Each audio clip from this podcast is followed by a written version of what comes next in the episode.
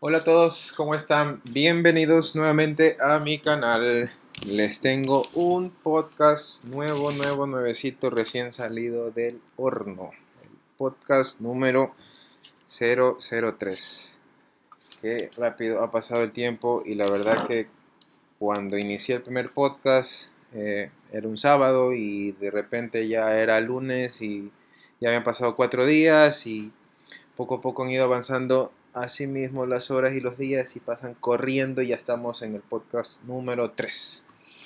Pero bueno, entrando en materia, eh, les cuento que estuve mismo revisando ciertos temas que podíamos conversar y el día de hoy pues tengo un tema bastante interesante, hasta a mí me, me ha causado bastante impresión poderlo investigar, poderlo revisar un poco eh, viendo opiniones, experiencias también de gente que conozco.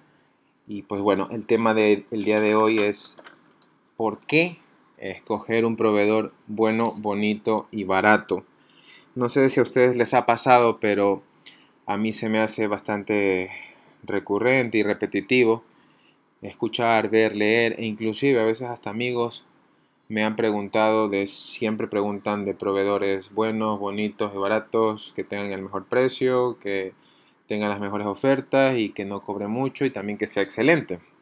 No sé si a ustedes les ha pasado, pero a mí me pasa muy a menudo. Es más, estoy en un grupo de WhatsApp donde hay muchas personas que tienen sus marcas, sus emprendimientos, sus proyectos personales y es muy a menudo leer esta solicitud, ver que Recurrentemente ellos están pidiendo proveedores para sus emprendimientos buenos, bonitos y baratos, pero ¿hasta qué punto esto es saludable para tu negocio?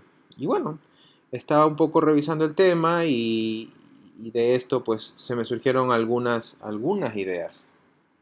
Principalmente porque, a ver, una vez me pasó, yo estuve a cargo de, de organizar una graduación para una graduación de un colegio y, tenía que encargarme de absolutamente todo. Esta graduación era un auditorio, tenía que encargarme de las flores, de los proveedores, de los tramoyistas, de los proveedores de las mesas, los manteles, flores y un poco de cosas. Y todo iba bien, todo lo tenía según yo calculado, fríamente calculado. Y resulta que mi evento arrancaba a las 7 y ya eran 10 para las 7 y la persona de las flores y la persona, ella misma, que se iba a encargar del arreglo de la parte de la entrada donde iban a pasar los padres de familia con sus hijos, aún no llegaba. Cerca de las seis y media, un poco para contarles cómo, cómo fue sucediendo las cosas, cerca de las seis y cuarto le comencé a escribir, me dijo que ya venía en camino, y seis y veinte no llegaba, seis y media no llegaba, y seis y cuarenta me apagó el teléfono, casualmente. De ahí eran 5 para las 7 y el evento estaba a punto de arrancar y me logró contestar y me dijo que estaba a la vuelta, que llegaba en 10 minutos. Bueno, por cosas de la vida en ese tiempo, yo pude conversar con el rector de ese colegio y me pude esperar, no sé cómo, la verdad me tuvo paciencia y me esperó 20 minutos más porque bueno, casualmente también faltaba un par de autoridades importantes que tenían que estar en ese evento y que todavía no llegaba. Lastimosamente así somos los ecuatorianos, tenemos ese mal de nos dicen a las 7 y, pensamos que empieza a las 7 y media, 7 y cuarto y este mal es eh, eterno, lo conozco desde que era muy pequeñito y lo sigo viviendo con amigos, compañeros y es más, hasta a mí me ha pasado. Algunas veces trato al máximo de que no suceda, pero ah, por cosas mm, estelares suceden y eso está mal, evidentemente. Y bueno, eh, me prolongaron un poco más de tiempo y resulta que Llegó la señora Las Flores, bueno, sí, llegó con las flores, las arregló, las acomodó, las puso y, para de contar. Bueno, para no alargarles el cuento, eh, le terminé de pagar y, sabía que el evento no, no, no, me había gustado como, como yo lo había administrado porque tuve esos inconvenientes.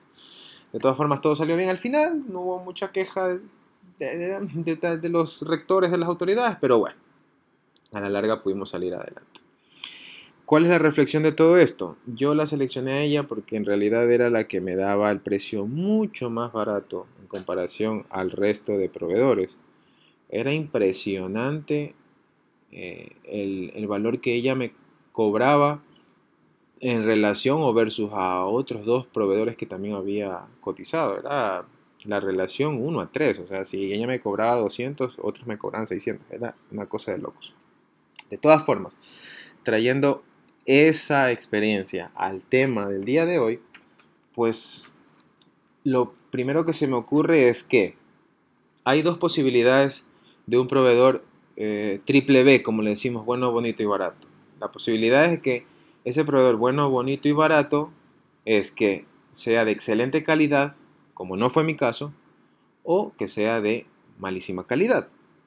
Ahora bien, si nos topamos casualmente con un proveedor de excelente calidad, resulta bastante eh, afortunado eh, el hecho de, trabajar con esta persona porque quizás en ese momento me dio el mejor precio porque no tenía ingresos, porque de pronto se le cayeron unos que otros clientes y son ese tipo de emprendedores o de negociantes que prefieren tener el dinero en mano que estar esperanzados en un cliente un poco más rentable y, aseguran la venta. Posiblemente, muy bien por, el, por la casualidad de toparse con un proveedor que sea bueno, bonito y barato y con una calidad excelente.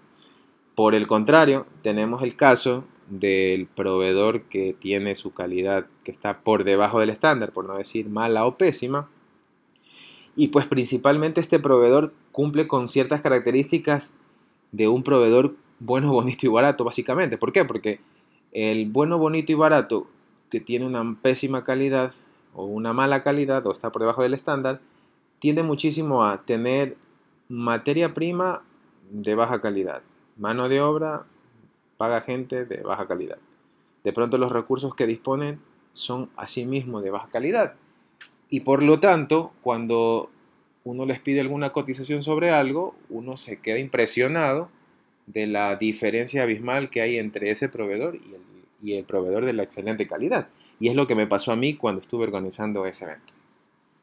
De todas formas, a mi parecer, si te topas con una excelente calidad, bienvenido para ti. Excelente, te felicito, pero si es que no te llegas a topar, eh, ahí viene una cuestión mm, cuesta arriba, o sea, te toma tiempo sacar adelante algo, mm, no vas a tener el mejor resultado, porque de pronto si tú eres una marca que necesitas de proveedores, a todos nos pasa, y ese proveedor me está entregando a mí o a ti un producto de mala calidad, el resultado de tu producto también será de mala calidad y por lo tanto tus clientes te comprarán una vez pero no te recomprarán. Entonces hay que tener mucho ojo con ese tipo de proveedores y hay que tener muchísimo ojo con esa búsqueda que uno hace permanentemente. Creo que esto de buscar proveedores buenos, bonitos y baratos en realidad son una lotería.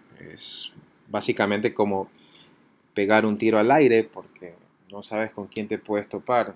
Si afortunadamente topaste con uno bueno, pues chéverísimo, porque bueno, a la larga tu producto eh, se verá reflejado de la misma manera y será también un producto de calidad. Pero cuando te topas con el otro caso, con el otro escenario, con el otro panorama, ahí es donde vienen los problemas.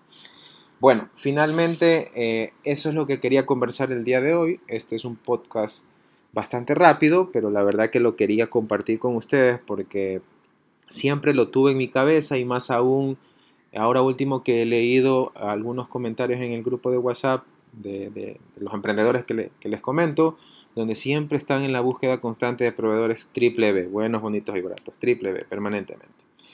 Y nada, eh, quería pues agradecerles, sin antes decirles que me sigan en mis redes sociales, estoy como arroba ericpozo, eh, me pueden encontrar también en mi sitio web www.ericpozo.com. Si tienen alguna consulta, opinión, observación, no duden en hacerlo, me escriben, nos ponemos en contacto. Y nada, eh, hasta una próxima ocasión. Yo les agradezco muchísimo su tiempo. Hasta la próxima. Y ya saben, recuerden que esta es mi opinión, mi opinión como pana. Así que estamos hablando hasta una próxima ocasión. Bye.